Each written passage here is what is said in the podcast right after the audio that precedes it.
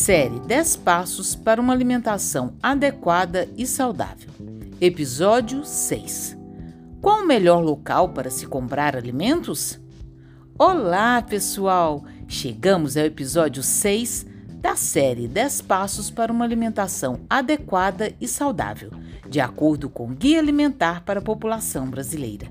Lembrando que ele está disponível para você baixar através do link que está na descrição do episódio.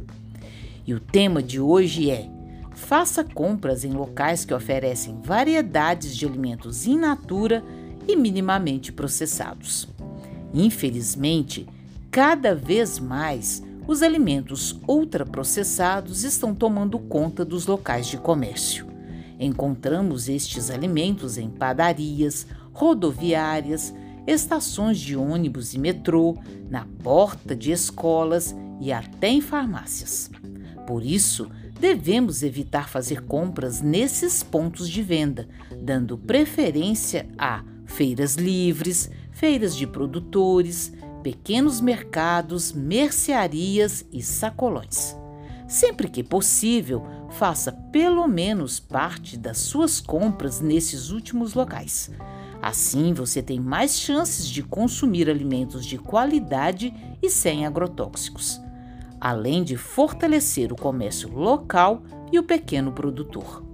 Nos supermercados também temos disponibilidade de alimentos in natura e minimamente processados, mas temos que tomar cuidado com a infinidade de alimentos ultraprocessados dispostos de maneira estratégica que estão lá.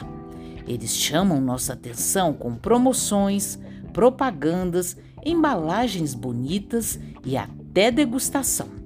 Se for ao supermercado, faça uma lista de compras antes e, se possível, evite fazer compras sentindo fome, para evitar de comprar o que não precisa.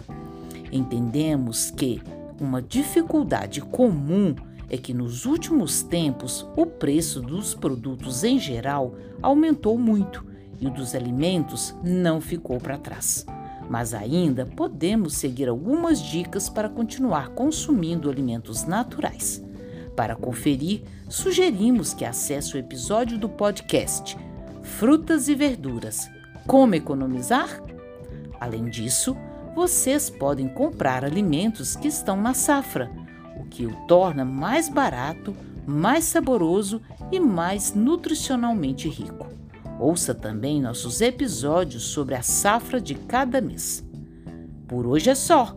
Voltaremos na semana que vem para falar sobre um hábito que tem se perdido, mas que é tão importante para tornar a alimentação mais natural e saudável: o hábito de cozinhar.